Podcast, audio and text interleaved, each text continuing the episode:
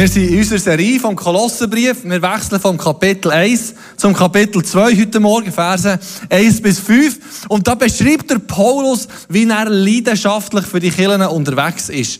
Und was mich begeistert, ist bei Sportlern zu sehen, wie die leidenschaftlich sind. Ich schaue zum Beispiel gerne ähm, Skirennen, zu sehen, wie der Odermatt am Kunisberg gewinnt. Das ist einfach schön. Olympia auch noch gewonnen, gell? Ich weiß nicht, ob es so erfolgreich weitergeht nächste Saison, aber wir werden es dann sehen. Aber was klar ist, wenn er will, Zölden Ende Oktober erfolgreich sein, dann heisst es für ihn nach dem Saisonschluss im Frühling, Horti, eine Woche, zwei Ferien und er sofort ab in Kraftraum. Wenn er das dort nicht macht, dann hat er im Oktober keine Chance. Wir sehen im Oktober, wie gut dass er das im Mai gemacht hat. das ist ein bisschen böse. Aber die müssen so viel investieren. Und jetzt, wo man da auf sozialen Medien kann folgen kann, sieht man, was sie wirklich machen. Die geben dermaßen Gas und schwitzen sich und krampfen sich einen ab, damit sie ihre Leidenschaft können ausleben können. Damit sie ihren Sport können ausleben können. Und da ist viel Investment drin. Und der Paulus redet auch so von einem Investment, so von einer, von einer Leidenschaft, die er hat. Und er sagt, im Kolosser 2, Vers 1, ihr sollt wissen, also er wette, dass ihr es wisst. Wie, also er hat echt einen Kolosser geschrieben, aber ich glaube, er ist nicht dagegen, dass wir das so wissen. Wie sehr ich um euch kämpfe, auch um die Gemeinde in Laodicea und um all die anderen, die mich persönlich noch gar nicht kennen. Und im Kapitel 1 bringt er das Kämpfen schon mal. Genau das gleiche Wort. Eines ist ähm, als Nomen, ich, bin im Kampf für euch und sagen wir mal, ich kämpfe für euch. Und das Wort ist eigentlich nicht ein Wort, das ähm, in dem Sinn aus der Kampfwelt oder aus der Kriegswelt kommt, sondern viel eher aus der Sportwelt. Das griechische Wort, das er dort braucht, ist Agon. Agon sagt uns nichts, gell? Aber es gibt ein englisches Wort, das heißt agonize. Und das heißt so viel wie sich quälen. Es gibt auch ein altdeutsches Wort, agonisieren. Sagt euch das noch etwas?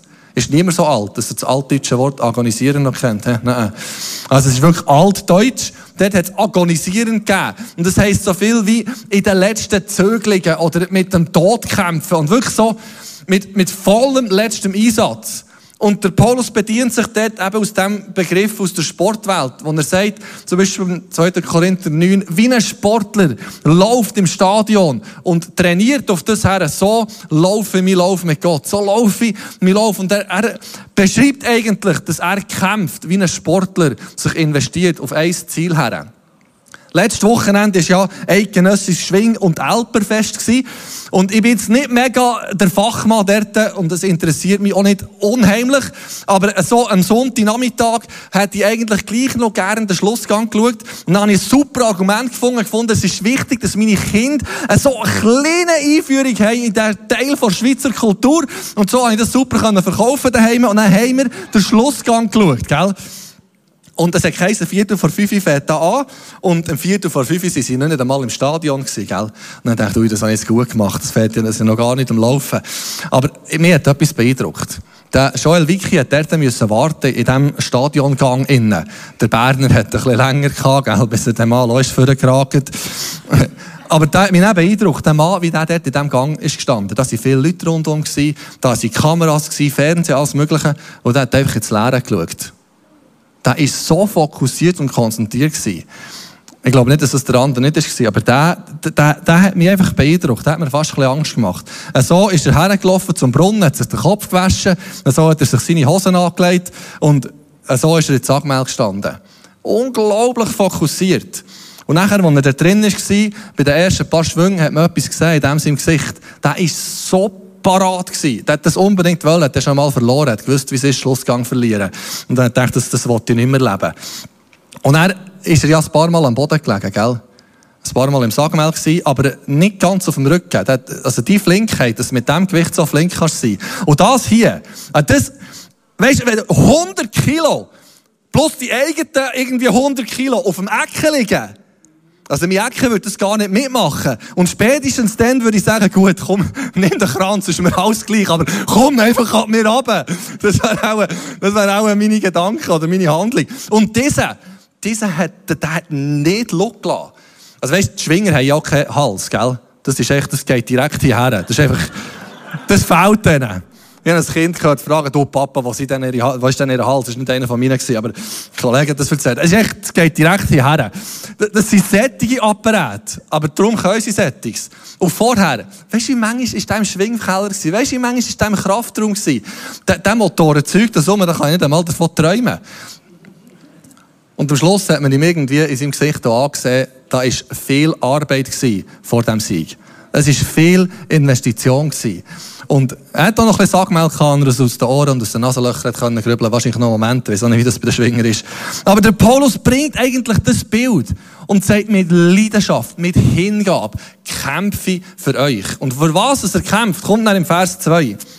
Denn ich möchte, dass sie ermutigt werden und in Liebe miteinander verbunden sind. Ich wünsche mir, dass sie ein absolutes Vertrauen haben, weil sie das Geheimnis Gottes, das ist Christus, in seiner ganzen Größe erkennen und verstehen. In ihm liegen alle Schätze der Weisheit und Erkenntnis verborgen. Ich sage euch das, damit euch niemand mit falschen Argumenten täuschen kann. Also er kämpft für drei Sachen. Im ersten Kapitel kämpft er für etwas anderes. Dort geht es darum, dass wirklich viele Menschen Jesus lernen kennen, dass sie zu reifen und mündigen Christen werden. Und jetzt hier hat er echt drei Elemente, die er dafür kämpft. Erstens, dass Christen ermutigt werden, dass sie in Liebe miteinander verbunden sind und dass sie Christus erkennen. Und die drei Elemente, die er dafür kämpft, haben einen Zweck. Nämlich, damit euch niemand mit falschen Argumenten verführt.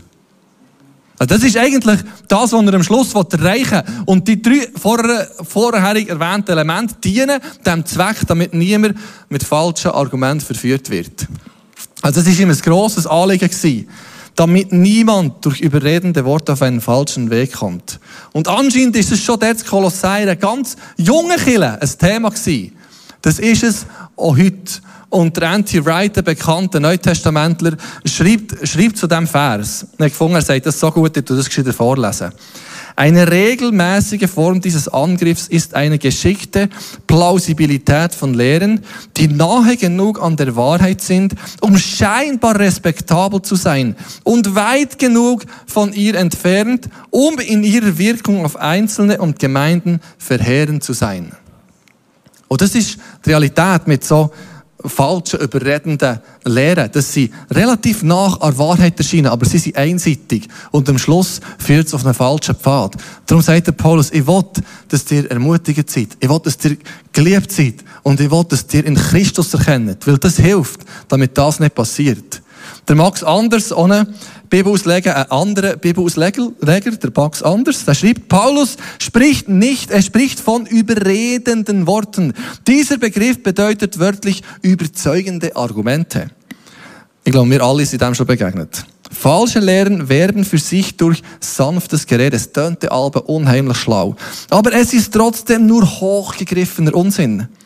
Wir müssen uns vor Lügen in Acht nehmen, die sich in überzeugende Worte kleiden, obwohl sie nur den nackten Irrtum verbergen.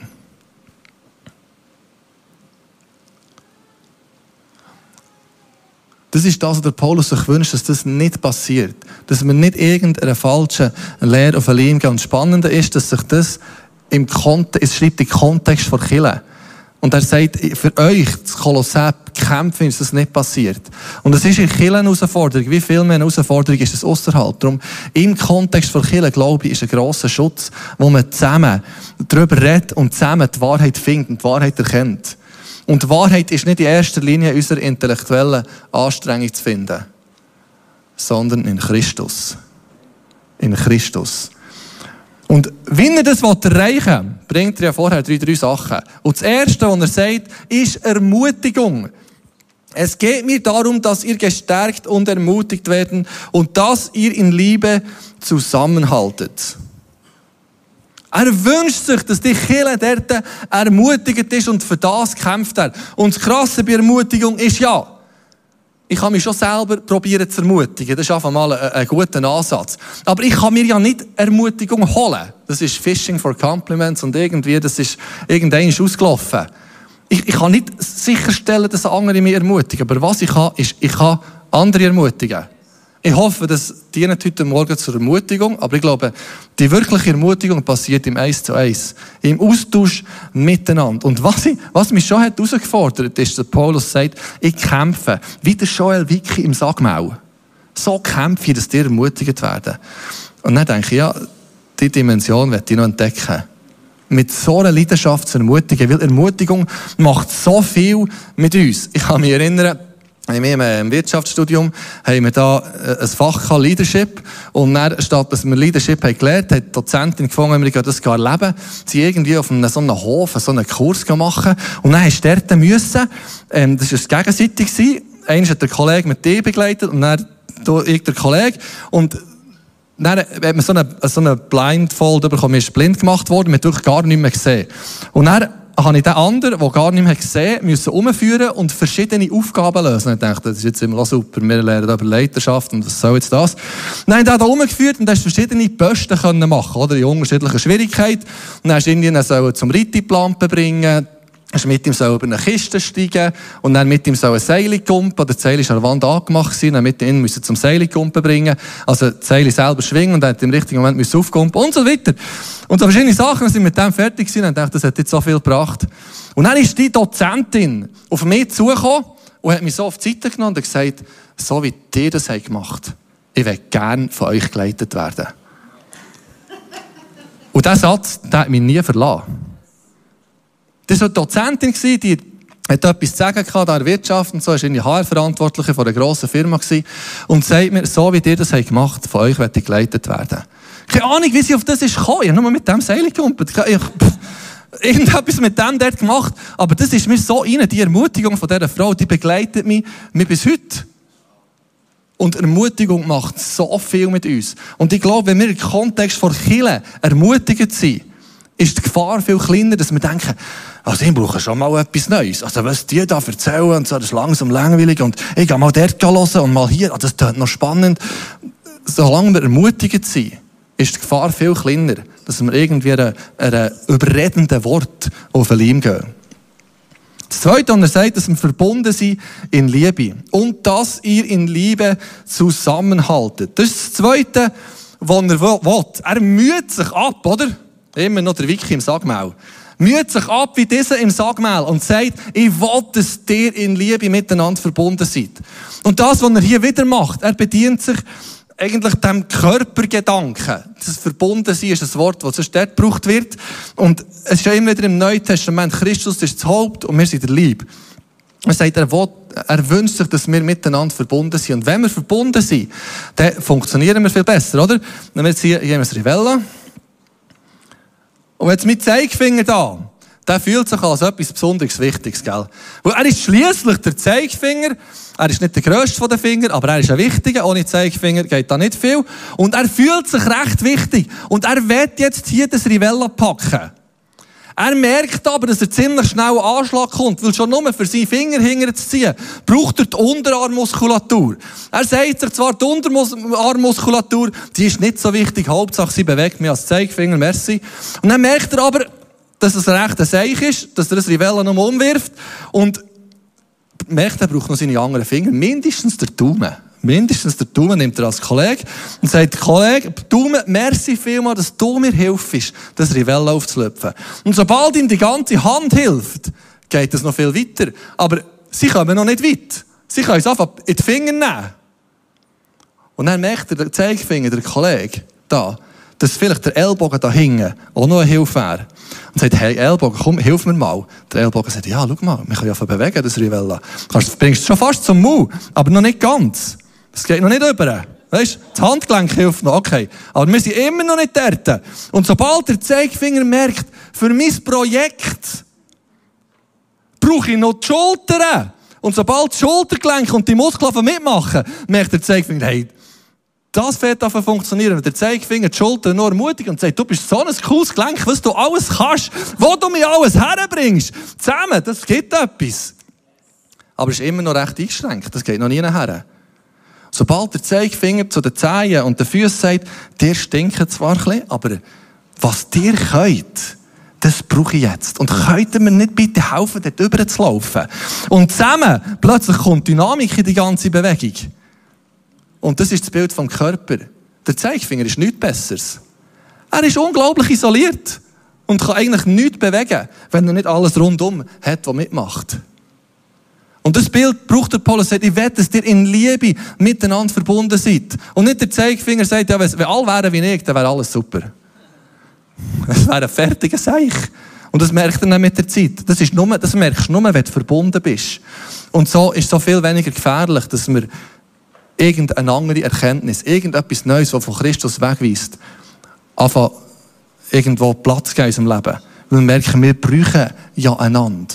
Ich bin eingebunden und ich bin nicht besser, sondern ich bin Teil von der Liebe von Jesus. Und das Dritte, was er erwähnt, ist, er schenke euch tiefes Verstehen, damit ihr die ganze Größe seines Geheimnisses erkennt. Dieses Geheimnis ist Christus. In ihm sind alle Schätze der Weisheit und Erkenntnis verborgen. Um da Jesus geht auf das, um da Jesus geht auf das, weist der Herr. Und heute Morgen jemand zulässt und denkt, ich wett, ich wett, da Jesus erleben. Am Schluss vom Gottesdienst wird es die Möglichkeit geben, zu sagen, Jesus, ja, ich wett, ich wett mit dir das Leben leben. Und der Paulus greift wie das vom letzten Kapitel auf. Kapitel 1, Vers 15 bis 20, die wunderbare Christologie. Er ist das Ebenbild vom unsichtbaren Vater, der erstgeborene Fall der Schöpfung. Und greift es noch einmal auf und sagt, der Christus, den sollt ihr erkennen. Das ist die Predigt von Markus vor zwei, drei Wochen. Und ich habe wirklich so für mich gedacht, das ist so eine Meilensteinpredigt wo wie die Größe und die Macht und die Dimension von Christus aufzeigt. Er, der außerhalb der Schöpfung ist, oder größer ist als alles, was er geschaffen hat, alle Sterne, alle Galaxien, alles, was irgendwo ist, liegt einfach in seiner Hand. Und trotzdem ist er voller Liebe Teil von seiner Schöpfung geworden, um uns zu retten. Und der Paulus sagt, der Christus, ich wünsche dir, dass ihr den Christus erkennt. Und er macht wieder mal so sprachliche Turnübungen, sprachliche Paulus-Turnübungen. Weil er, er, zum Beispiel, was er macht, er bringt, bringt x so Altprädikationen, also so Prädikat mit alles. Wie, er sagt zum Beispiel, alle Reichtum, alle Schätze, das volle Vertrauen. Einfach, das sind starke Wörter. Oder, wo wir sie frisch verheiratet waren, ich bin ja mit einer Lehrerin verheiratet, hat sie mich ab und zu liebevoll darauf hergewiesen, dass so Wörter wie immer und nie starke Begriffe sind. Oder wenn ich sage, immer stechen mir die blöden Mucken. Einfach blöd ist ein schlechter Begriff, weil sie sind auch noch für etwas Gutes. Und immer. Stell dir vor, wie ich würde aussehen, wenn sie mich immer würden stechen das ist, das ist nicht gut gedacht und nicht gut geredet. Ich weiß nicht, ob ich genau diesen Satz gesagt habe, aber es ist so wichtig, was wir sagen. Und die, die Worte wie immer und alle, die sind umfassend. Oder alle Stühle hier innen sind grün und blau. Alle. Entweder sind sie grün oder sind sie blau. Es ist kein roter Stuhl hier innen. Alle. Und jetzt sagt der Paulus, alle Reichtum und alle Weisheit und alle Schätze sind in Christus. Nicht nur die meisten oder die schönsten oder die besten, sondern alle. Und er macht eigentlich etwas Interessantes. Die Kolossen haben ja Probleme mit verschiedenen Lehren, mit verschiedenen Betonungen. Und er kommt jetzt nicht her und sagt, ja, los da, die, die Zeus-Freunde. Es ist schon, es ist im Fall nicht so gut, dass sie das so überbetonen. Und der Zeus hat im Fall nicht mehr so viel zu sagen, weil Christus ist der Herr. Und, und, und die Gesetzlichen hier, die, die haben irgendwie kleine Ecken abgeschaut, ihr müsst das hier und so und so und so sortieren, euer Denken. Er kommt nicht mit Argumenten, sondern er stellt einfach Christus her. Das ist wieder Paul Gustav Dore. Das war ein bekannter Künstler im 19. Jahrhundert. Hat eine Reise durch Italien, äh, eine Reise durch Europa gemacht. Europareise und hat unterwegs seinen Pass verloren. Ich weiß nicht in welchem Land. Ich sage jetzt mal, er hat nicht Frankreich verloren, hat auf Italien wollen. Und verliert seinen Pass und denkt, wie komme ich jetzt über den Grenzposten? denkt alle, wie, die, wie viele von unserer Corona-Zeit, hoffentlich nehmen sie mir das mal nicht raus.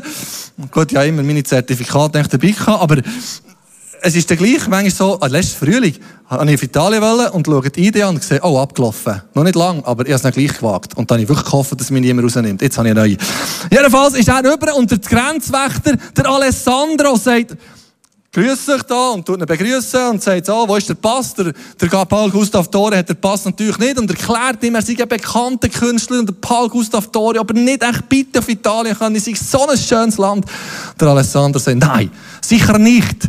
Sie können nicht einfach kommen bei Italien ohne Pass. Sie können nicht sagen, Sie sind Paul Gustav Dore. Viele Personen kommen und sagen, sie seien bekannt. Sie können nicht sagen, ich bin Paul Gustav Dore. Ich weiß nicht, ob Sie das sind, oder? Geh nicht. Und Paul Gustav Dore dachte, nee, ich will doch unbedingt auf Rom. Ich will das mal sehen. Und dann sagt der Alessandro, ich habe eine Idee. Wenn Sie sagen, Sie sind Paul Gustav Dore, Sie nehmen diese Blatttierzeichen, diese Person, die sitzen dort hinten. Also irgendwelche Passanten, oder sie rum. Paul Gustav Dore nimmt den Block, tut da kurz skizzieren und der Alessandro still. Und sagt, herzlich willkommen, Paul Gustav Dore in Italien. Das ist das, was Paulus macht. Er weist auf das Original her. Und Jesus hat sich bewiesen. Jesus ist Mensch geworden, hat alles gegeben für uns. Und der Paulus sagt, der, geht beim Original suchen. Bei Christus höchstpersönlich. Und er sagt, wir sollen erkennen, zu allem Reichtum an der Fülle der Einsicht. Der Paulus, der Luther schreibt das so. Zu allem Reichtum an der Fülle der Einsicht. Also er beschreibt Einsicht, er beschreibt das höchste Verständnis. Und dann umschreibt er das noch mit so zwei Riesenbegriffen. Reichtum und Fülle und sagt noch alle Reichtum, alle Fülle, alles, was du irgendwo mal könntest wollen verstehen, höher als alle Quantenphysik, als alle Relativitätstheorie, ist die Erkenntnis von Christus. Manchmal denke ich mir so, ist das wirklich so? Ich kann mich erinnern, im Gimmer, haben wir müssen Ergänzungsfach auswählen, da hast relativ viel Zeit drinnen verbracht und dann am Schluss noch eine Prüfung ablegen. Es hat verschiedene Optionen gegeben und ich dachte, ich nehme Sport. Weil das gibt am wenigsten zu tun und macht am meisten Spass und das ist noch interessant. Ich habe nicht jede Entscheidung im Leben nach diesen Kriterien getroffen, aber der schon. Jedenfalls, nach dem ersten Mal Ergänzungsfach kommen wir dann zurück und der Kollege hat Physik und Chemie gehabt und dann frage ich so, was hat er heute gemacht? Der sagt, wir haben eine Dünnschichtchromatographie gemacht. Ich weiss bis heute nicht, was das ist. Das ist irgendein so ein Trennverfahren von Flüssigkeiten, keine Ahnung.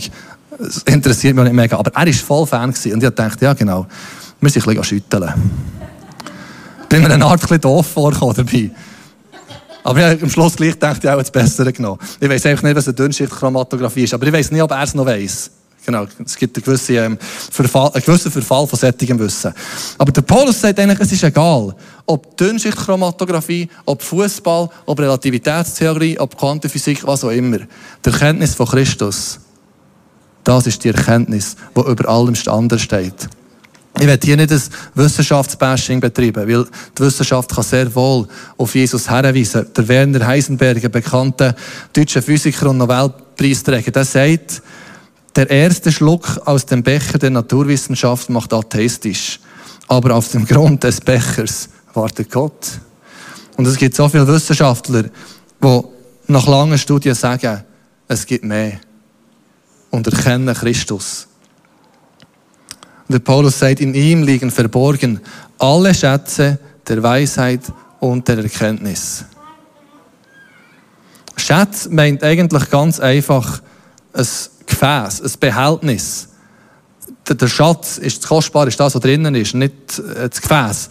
Aber er sagt, also hier ist das Gefäß auch, auch kostbar, aber er sagt, in diesem Gefäß, Christus, sind alle Schätze von Weisheit und Erkenntnis verborgen. Psalm, äh, Psalm, Hiob 28 ist bekannt als, als Lied vom, von Weisheit. Und dort wird gesucht, wo die Weisheit ist, was die Weisheit ist. Und es wird zuerst mal beschrieben, wo Weisheit überall nicht zu finden ist. Es steht dort, Weisheit ist nicht in der Teufel vor Erde, es ist nicht in den Höhlen, nicht im Gestein. Weisheit ist nicht im Meer zu finden. Die wilden Tiere und Raubvögel haben Weisheit nicht erkannt. Weisheit kann man nicht mit Gold und Silber zahlen. Kein Kristall ist wertvoller als die Weisheit. Und der Mensch findet keinen Weg zu Weisheit und Erkenntnis. Und die Essenz vom Hiob 28 ist eigentlich näher, dass es heisst, nur Gott kennt Weisheit und Erkenntnis. Und dann kommt Jesus. Und da sitzt ein zwölfjähriger Bub bei den gescheitsten Juden von dieser Zeit. Die haben ihr Leben lang nur Bibel gelesen eigentlich und geforscht. Und sie sitzen all still da und hören dem Bub zu, weil ihnen die Weisheit begegnet. Später, wo Jesus hat predigen, sind sie gekommen, die Pharisäer, und haben probiert, ihn in den Fall, zu bringen und ihn die zu einer falschen Aussage zu verleiten. Aber mal für mal sind sie mit offenem Mund überstehen, weil sie ihrer Weisheit sie begegnet. Und jetzt sagt der Paulus hier, in ihm sind alle Schätze vor Weisheit und Erkenntnis verborgen. Plötzlich ist Weisheit und Erkenntnis greifbar. Und das Spannende ist, jede Übersetzung, die ich verglichen habe, heisst am Anfang, in ihm. In ihm sind alle Schätze vor Weisheit und Erkenntnis verborgen. Außer die Elberfelder macht in dem. Aber es ist eigentlich das Gleiche. Jesus ist eine Person. Es ist nicht eine Ideologie, es ist nicht eine Wertvorstellung, es ist nicht irgendeine Bekanntheit weit weg, sondern eine persönlich erfahrbare Person. Und in dieser persönlichen Erfahrbarkeit von Jesus liegen alle Schätze von Weisheit und Erkenntnis verborgen. Wir fühlen uns alle irgendwo verbunden mit bekannten Persönlichkeiten. Wie gesagt, mit dem Odermatt, der ist im Moment in Chile am Trainieren. Das weiß ich alles, weil ich ihm ja auf Insta folge. Und ich habe das Gefühl, ich kenne ihn. Aber ich habe den Typ noch nie gesehen. Außer im Fernsehen. Es ist einfach eine bekannte Persönlichkeit. Es ist mir so gegangen mit dem Beja Reusser, Leiter von Südkurve Lies und, und Leiter vom Praise Camp. Und vor 6000 Jungen ist er dort und erzählt und wirkt so nahbar, aber irgendwie hast du das Gefühl, du kennst ihn, jeder kennt den Besten, aber ich habe ihn gleich nicht kennt. Vielleicht mal ein paar lose Begegnungen irgendwo in der Gang vom Praise Camp. Und letzten Frühling bin ich an einer Sitzung, haben wir vorher zum Mittag gegessen und ich bin neben Besten Reusser gesessen. Und plötzlich ist die bekannte Persönlichkeit zur Person geworden. Wir haben über das Mittagessen geredet und wie sie es mit Corona gemacht oder eben nicht gemacht und plötzlich ist eine Person, ist eine Person geworden. Und die gleiche Idee ist mit Jesus. Er soll nicht einfach eine Bekanntheit sein, nicht einfach eine Ideologie sein, sondern persönlich erfahrbar. Und in ihm liegen verborgen alle Schätze von Weisheit und Erkenntnis. Das ist der Punkt, wo sich alles bündelt.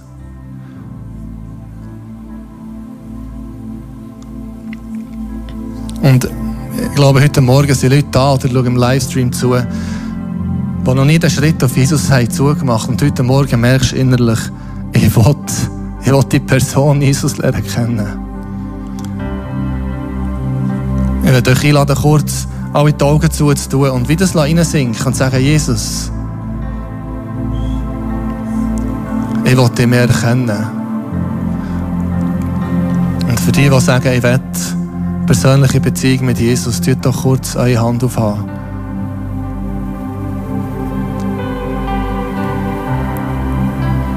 Merci. Könnt eure Hände abnehmen und die Augen auftun. Wir wollen zusammen das Gebet beten. Wo wir wie Jesus einladen und sagen, Jesus, ich will die Schätze erkennen. Jesus, ich komme zu dir. Bitte vergib mir all meine Fehler komm du jetzt in mein Herz. Bist du mein Gott? Ich will dir nachfolgen. Ich glaube an dich und erfülle mich mit dem Heiligen Geist. Jesus, danke, dass du jetzt jede Person erfüllst mit deiner Kraft, mit dem Heiligen Geist, und das beten, dass etwas Neues darf starten heute Morgen im Namen Jesus. Amen. Der Paulus macht etwas Faszinierendes. Statt zu sagen, statt zu sagen, was alles falsch ist bei den Kolosser, sagt er, ich will, dass ihr ermutigt werden, dass ihr in Liebe verbunden seid und dass ihr Christus erkennt. Und was spannend ist, bei, ähm, bei Banknoten gibt es immer wieder Fälschungen, Leute, die probieren, das Nötchen da zu fälschen und mit wenig Aufwand viel Geld zu machen. Und Fälschungsexperten, die sind eigentlich nicht gut drin, Falschgeld zu erkennen, sondern die haben ganz viel Zeit mit dem Original verbracht. Für mich gäbe es noch ganz viel zu erkennen, was da alles für Erkennungsmerkmal gibt, wieso das jetzt das Original Schweizer Franken ist. Und mit Christus ist es eigentlich ganz ähnlich. Es heisst, in ihm sind verborgen alle Schätze von Weisheit und Erkenntnis. Es ist ein Verborgensein, das wir noch entdecken dürfen. Und niemand von uns hat Christus die ganze Fülle entdeckt. Ich bin googeln, Erkennen von Falschgeld. Und was als erstes kommt, ist irgendwie sieben, acht Seiten, wo, wo steht, wie man eine Original-Euronote erkennt. Also, was eigentlich jede, jede Fälschungsexperten, was die machen, die sagen, der so sieht das Original aus. Und alles andere ist eine Fälschung. Hauptsache, ihr kennt das Original, das ist eigentlich die Botschaft. Jede Seite hat genau erklärt, wie das Original aussieht. Und dann etwa achter Stelle kommt eine Seite vom FedPol, wo sie schreiben, ja, der Schweizer Franken ist eigentlich unfälschbar. Nein, nicht, nicht ganz so, aber sie sagen, das ist so sicher. Aber was sie dann auch machen, sie zählen all die Merkmale auf. Wie das du erkennst, dass du originale Schweizer Frankennote in den Finger hast. Es geht jetzt nicht um Geld heute Morgen, aber es geht darum, Christus zu erkennen, das Original zu erkennen, das ist das, was der Paulus will. Und es nicht mit den Fälschungen abgeben, sondern mit ihm. Und dieses, das bitte ich dich heute Morgen, dass wir in diesem Moment, in diesem nächsten Song, er so eine Begegnung mit dir haben, wo du zur Person wirst, wo du in unser Leben reinredest, wo du uns ermutigst, uns zeigst, dass wir in eine Liebe gehören und uns die lässt erkennen. Bitte dich, dass du uns lässt erkennen, alle Schätze von Weisheit und Erkenntnis, die in dir sind. Jesus, wir lieben dich und danke dürfen wir dir immer wieder begegnen.